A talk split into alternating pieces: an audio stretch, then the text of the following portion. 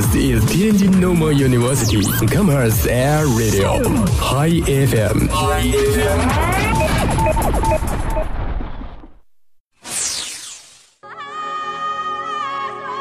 从青藏高原的布达拉宫，到呼伦贝尔的广袤草原，从热情洋溢的巴塞罗那，浪漫繁华的法国巴黎，无论路过哪座城市，我们都需放慢脚步，敞开心扉。去感受这里的温度、气候，感知擦肩而过的人群、人群、大街小巷的故事、故事，还有每一处从未领略的风景，记录每一段美好的瞬间。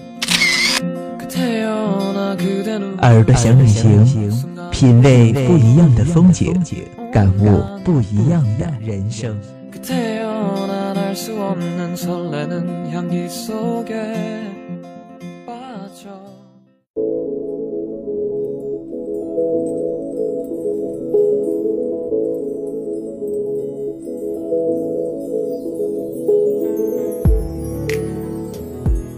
Hello，大家好，这里是天津师范大学校园广播 Hi FM，每个周一与你不见不散的耳朵想旅行，我是妮子，我是贺龙，这是第一次和龙龙搭节目啊。哎，没错，这个妮子最近也是非常的忙哈，当咱们这个遇见傍晚的监制，事情也是蛮多的。在这打个小小的广告，那妮子也是非常高兴的能成为遇见的监制。当然啦，我们要多多的支持龙龙的耳朵想旅行，哎，那同时也要多多支持遇见傍晚。当然啦。那么这一期我都好久没来耳朵组了，嗯、咱们都该去哪儿了呀？其实咱们在前四期节目啊，和大家去的都是冬天比较适合去的地方，比如说哈尔滨啊、厦门啊、嗯、北京啊，以及日本的北海道。那么，哎、嗯，那日本的北海道是我一直梦想去的地方。对你没来录节目，我觉得是有点可惜的哈。没事，我以后直接去吧。其实咱们这个时间过得也挺快的，嗯、你看，这会儿就要，对，期末考试了。那马上也要四级了，我想小伙伴现在这会儿也应该压力挺大的，在紧张复习着哈。但是我我想就是四级完，不是马上到圣诞和元旦双旦了吗？哎、元旦不是有个三天的小长假，大家都可以出去玩儿。对，我觉得考完试之后啊，在元旦三天假的时候出去玩一玩，然后放松一下心情，回来再接着复习，准备期末考试，是一个非常。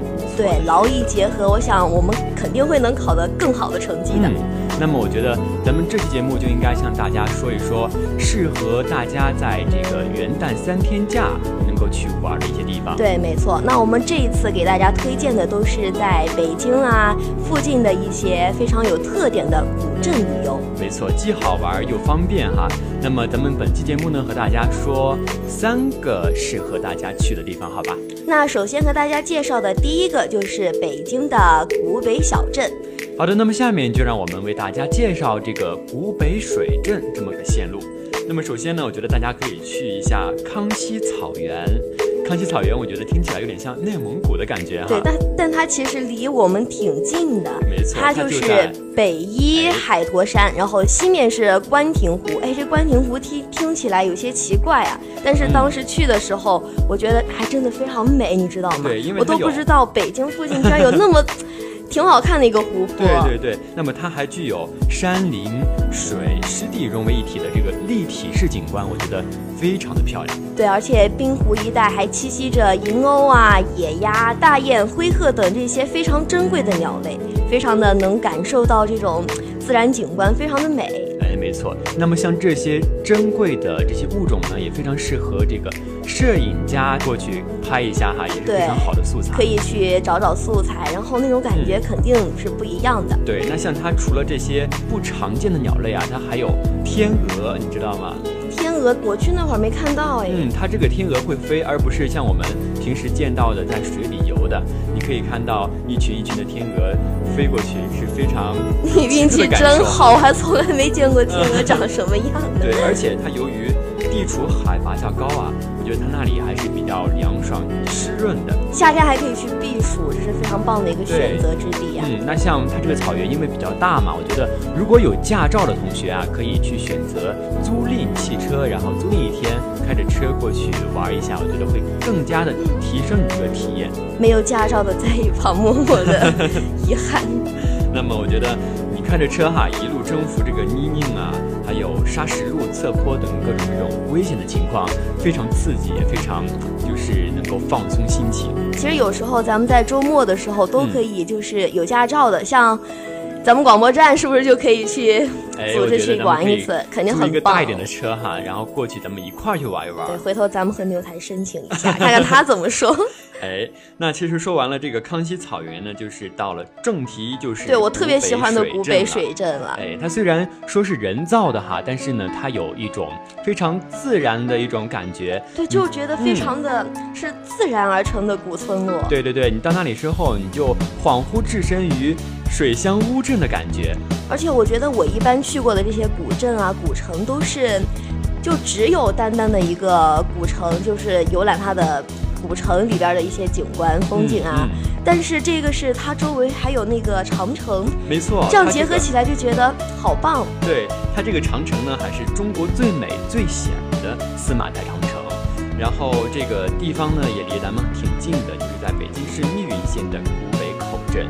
那么我觉得坐车的话，从北京市区到那里也不过是一个小时的时间，也可以是从承德出发，大约就是四十五分钟，非常的短。哎，没错，在这个古北水镇呢，它还坐拥着鸳鸯湖水库。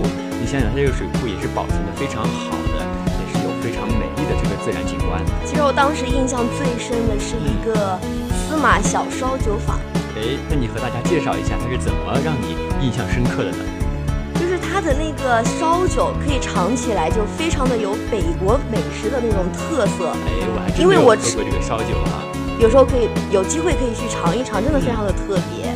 那我觉得，如果就是喝烧酒的话，不妨尝一下当地的这个烧肉馆儿，这种非常特色的北国的美食小吃。没，错，嗯，而且还有可以住古北特色的民宿。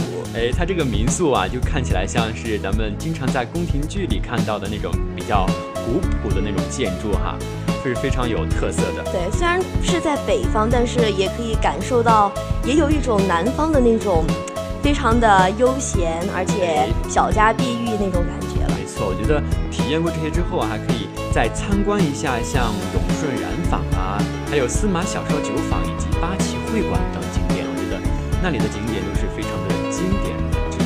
听到这个染坊还有正源标记，其实当时我都错过了，好像。然后回来这期准备和大家介绍这个古北水镇的时候，才发现呀，有个镖局，就感觉当时应该去看一看，因为经常在电视剧里边看到，就非常的好奇。对对对，还非常的神秘哈，我觉得对一定要过去看一看到底是怎么一回事儿哈。那其实我觉得这个古北水镇也是有着千年的历史了，所以说也是非常的古朴典雅。它那个风景呢，也是经过了一千余年的这个雕刻之后啊，变得更加的典雅。我觉得它就是那个北方在民国时期的一个古镇风貌，嗯是吗？就非常有古老的气息，能让你就感觉穿越回到了民国时候。其实有时候我在幻想自己是一个民国的美女子。我觉得民国的它那种建筑的感觉是非常嗯有文艺气息的。对那像咱们现在就是追逐这个文艺的气质哈，所以我觉得去到那里的时候，一定要把这个相机充满电了，去多拍一点照片。非常的适合文艺青年去拍照啊，对还有现在不是很流行一些约片吗，没错，可以去那里拍私房照哈。那像那里的青石板的老街啊、以及建筑非常美妙的这个房屋哈，还有这个悠长的胡同，都是拍摄者非常好的素材。那对于我来说也是非常值得一去拿相机拍一拍的。那刚刚和大家说到古北水镇具有悠久的历史，嗯那其实它是在原有守卫长城军营混建而居的古堡基础上发展起来的，哎，它而且啊，它现存的有一个叫做司马台古堡，你知道吗？它也是还是是重点保护的文物哎是吧没？错，它这个特别就特别在它是长城加古镇的这么一个组合。对对对，刚刚还说到以前都是只有古镇，对，它既有这个雄伟的自然景观，又有这个文化景观混合在一起，形成了一个非常独特的历史人文景区。我好想就是在寒假的时候或者有机会的时候带我爸爸去一下，因为我爸爸可能会特别喜欢这种有非常悠久历史的地方。哎，没错，我觉得无论是谁哈，就是见到这么一个非常有文艺气息的地方，都会爱上它。那其实我觉得，除了这个参观当地的这个景观以及体验当地的风俗之外呀，还可以住一下农家小院。嗯，比如说到傍晚的时候去一下繁华的北方商业街，也是和朋友一块儿去，是非常美妙的。我觉得。对对对，和大家还要推荐的就是烧肉馆，非常地道的北国美食，还有刚刚最开始米子说到的那个小烧酒坊的烧酒，我觉得那个烧肉和烧酒配合在一起就是完美，美滋滋的哈，想一。想都醉了。那其实我上次去的时候住的是山地四合院，非常有感觉。那在四合院里面，我觉得到晚上的时候可以可以看星空。哎，我觉得在晚上的时候架一架相机，拍一拍这个长曝光，拍一拍星轨，嗯，是非常不错的一个地方。哎呀，龙龙，你说的我给我都还想再去一次。那咱们上去拍一下星，约约约约起来。好，那么上面呢和大家说的都是这个北京的古北水镇哈，那么下面呢带大家去另外一个地方，那就是我们的淄博周村古商城。哎，那像我一个舍友呢，他就是淄他就之前和我说过他去这里的经历。那比如说他在这里呢，可以体验到非常浓厚的这种明清时期的感觉，因为这个地方呢就是明清时期发展起来的这种重要商镇。那我想在历史中好像提到过，他那儿是不是有？丝织业是主要的手工业啊，对对对，他那里的丝织业十分的发达，比如说他那里比较盛行养蚕、栽桑，那么所产的蚕丝啊、绫罗、缎绸等呢，都在周村有卖的，而且还。会有这个展览。其实我对那个蚕丝还有那些缎啊绸非常感兴趣。嗯，以前在看古装剧的时候，不是他们都去挑那些布缎，然后去做衣服。我想可能这个布料这些缎皮还是有很大的一些吸引力和它自己的特色。嗯，那这里除了蚕丝业比较发达呢，它这里也是有非常多的这个商铺啊，还有区呀。有种恍惚置身于电视剧里的感觉。那它的商铺是不是和电视剧里边那些那些建筑差不多？哎，没错。非常的古朴，就像在置身以以前明清时期的那种大街上。对对对对对。那是不是路边还有人摆摊卖那个布匹呀？那还真有哈，它那里的建筑保存的特别好。那像游人的衣服肯定不一样了哈，那就少了一种真实的感觉，但是建筑什么的还是有一种非常好的气息的。嗯，那在准备这期节目的时候，米子也是了解到，其实这个周村的古商业，它是由大街、还有丝市街、银子市街、绸市街这些古商业街区组成的。那像这里呢，它也是省级的这个历史优秀建筑，而且还是省级重点开发项目。没错，我觉得像这些具有自然人文景观的这些建筑。应该好好的保护，毕竟它都是一种历史的沉淀，都能感受到以前的那种氛围。没错，那这里之所以那么繁华呢，是因为这里在之前啊是一个可以说是贸易的枢纽，因为它在公元的一九零四年的时候呢，这里被开辟为一个商埠，那所以说它这个商业贸易的范围啊是非常大的。那它以前那些布匹呀、绸缎是不是都销往北京还有天津啊周围这些？哎，就其实不光是销往这个周边地区，它还会出口到其他各个国家的，因为它毕竟是商埠嘛。看来发展是非常棒的。对，所以说它那里有一个谚语哈，叫做“大街不大，日进斗金”，那也可以说明了它以前这个商业的繁华鼎盛。没错。那以上呢就是咱们说的这个淄博的周村古商城哈。那么下面带大家去今天节目。那下面就带大家去今天节目中的第三个地方，就是河北魏县的三河太古民宿。哎，那听名字呀也是非常的长哈，但是你可以从这个名称中 get 到许多信息点，比如说它在河北魏县，这是一个最大的信息点哈，它是非常近的，也是非常适合咱们三天的短途游。那现在和大家说到的这个河北魏县的三河太古民宿，比起之前的古北水镇，还有淄博的周村古镇。它就显得要稍微的更繁华一些，哎，它的古镇景观就要更加丰富一些。像它这里也是保存的非常非常完好的。那有古堡啊、古街呀，还有古村落啊，它这个格局是至今还没有打破的。我觉得这是一个非常难得的一个事情。我非常吃惊的是，就是说它这个镇子里边连环套院有很多所，最大的是有九连环。这个连环套所，你和大家介绍一下是什么意思？这个连环套所其实就是多个院落它相互贯通，然后在房屋之间呢，它有回廊是相连的。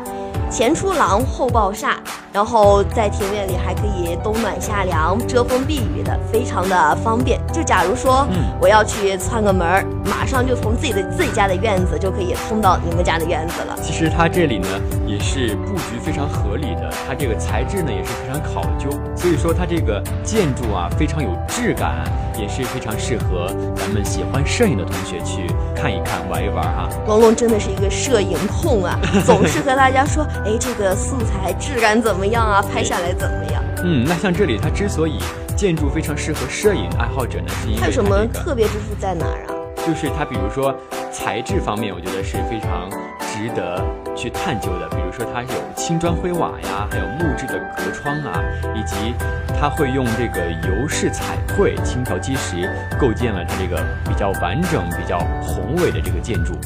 听你这样一说，我就觉得自己在脑补那那样一份非常古朴，然后非常纯真的一幅画面。对，它有点像大宅门的感觉哈。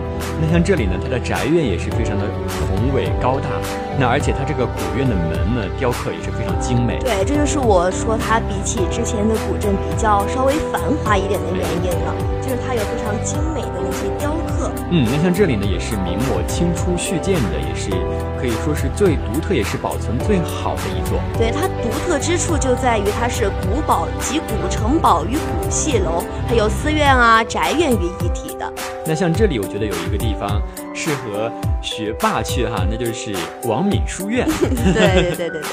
那像王敏书院呢，它又叫做暖泉书院，始建于元代的，是京西建立最早，也是至今保存最完整的一处古代书院了。我好想去感受一下古代的书院是什么样的感觉，是不是和咱们现在的图书馆有着一拼啊？哎，那真的不一样哈。那这个书院呢，是元代的工商部尚书王敏的家属，那它也是暖泉古老文化的标志与象征。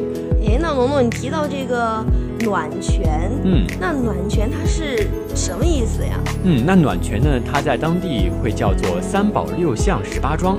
三宝指的是西古堡、中小堡和北关堡。那么三宝呢，互成这个以角之势哈。那像它这个西古堡呢，在西南；中小堡在西北堡之东；北关堡呢，就在令两堡的东北了。那像古代的时候哈，一旦战事爆发了。他们就会相互支援、配合作战。那么听起来我都快绕晕了。对它这个三个堡呢，也是构成了古镇的骨架。嗯，那你说听起来会有点绕晕，那其实去到那里也是要找一个方向感比较好的人才不会。对对对，像我这样只有在学校才分得清东南西北的人，去那儿一定得找一个导游或者说去过的同学给介绍一下。嗯，那像这里呢，还有一个人文景观，可以说是一定要去看一看。不看的话会后悔，叫做打树花。哎，对，打树花是河北省张家界魏县暖泉镇它别具特色的古老节日。那打树花听起来这名字也非常奇怪，那它又是什么呀？那其实我觉得这个打树花听名字有点像拿一个棍子打树上。开的花哈，我怎么想到是一幅很傻的场面？哎，但是它事实绝不是这样的。它是一种节日吗？嗯，它不能说是一个节日，可以说是在节日中去表现的一个嗯形式吧。活动是吧？哎，对，它是用这个融化的铁水呀泼洒到这个古城墙上，就是铁水呢迸溅到这个城墙上呢，就会形成万千朵的这个火花迸溅出来，非常壮观。是因为它的迸溅上去，它的。形状像树花这样散放出来的，对它这个壮丽的景观啊，就是绝不亚于咱们平时所见到的烟花。咱们以后不用放烟花了，直接去打树花。嗯，它这个打树花呢，也是有非常久的历史了哈，有三百多年了。那像它这个习俗呢，一直延续至今。我觉得它作为一项古老的技艺，可以说是也是成为了河北省级的非物质文化遗产。对，像这样的非常独特的一些活动形式呀，一定得好好的给它延承下去，继续下去。这样呢，我们才会有更多的宝贵的这样的资源去留给我们以后的。后代们哈，对后代们，让他也们去感受一下我们以前的这些趣味性的这些活动。嗯，那除了以上说的这些呢，他那里还有一个非常特色的小吃哈，就是特色豆腐干儿，口感非常的好，大家一定要去尝一下，而且价格也不贵。别说了，现在正是饭点，饿着呢。那其实今天就和大家介绍了很多的在周边非常适合短途游的这些古镇游，所以在考完四级以后放松一下心情的时候就可以出发吧。心动不如行动，一定要行动起来。嗯，可以和自己的小伙伴啊，或者是和自己的对象啊一块儿去玩一玩。当然啦，也可以和家人一块儿去，因为大家现在陪伴爸爸妈妈的时间是越来越少了。嗯，有时间的时候可以去。陪他们一块儿去旅游，一起享受一下不一样的假期。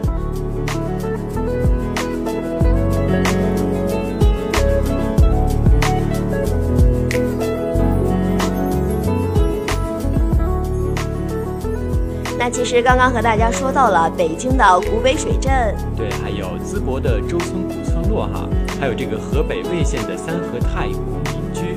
这三个地点也是够大家去玩的，对，都是一个不错的选择。哎，那像咱们本期节目的主题呢，也是这个古镇古村游哈。那么在下期节目呢，我们依然会向大家介绍这个元旦适合去的地方，适合短途游的地方，当然也是非常适合我们魅力之冬去感受不一样冬天的这样一些地方。哎，没错。那如果同学们有想去的地方啊，也可以在我们的微信平台上留言，对，来参与我们的互动。哎，那或者是有想知道的主题，比如说嗯民俗体验啊，比如说森林氧吧等等的这样的主题，也可以给我们留言，我们也会根据。大家的意愿大家进行推荐哈，对，没错。嗯，那在最后呢，也还是要提醒大家，如果捡到了一些小东西啊，或者是丢失的一些物品的话，一定一定要去咱们的微信平台上留言，我们会为大家整理好之后呢，发送到这个微信平台上，这样呢就可以很快找到你的物品哈，提高这个找的这个效率哈。嗯，而且我们也会录制成音频在校园里放播放。那我觉得也是对这个小伙伴寻找这个物品呢是非常有帮助的。好了，以上就是今天节目的全部内容了。那如果同学们错过了节目的首播呢，或者是没有听到这个完整的节目啊，可以去蜻蜓 FM 上搜索天津师范大学广播台，就可以听到我们的节目了。没错，同时也欢迎同学们随时关注我们天津师范大学校园广播的官方微博、微信，来参与我们的节目互动。以上就是本期节目的全部内容，我是贺龙，我是米子，我们下期再见，拜拜。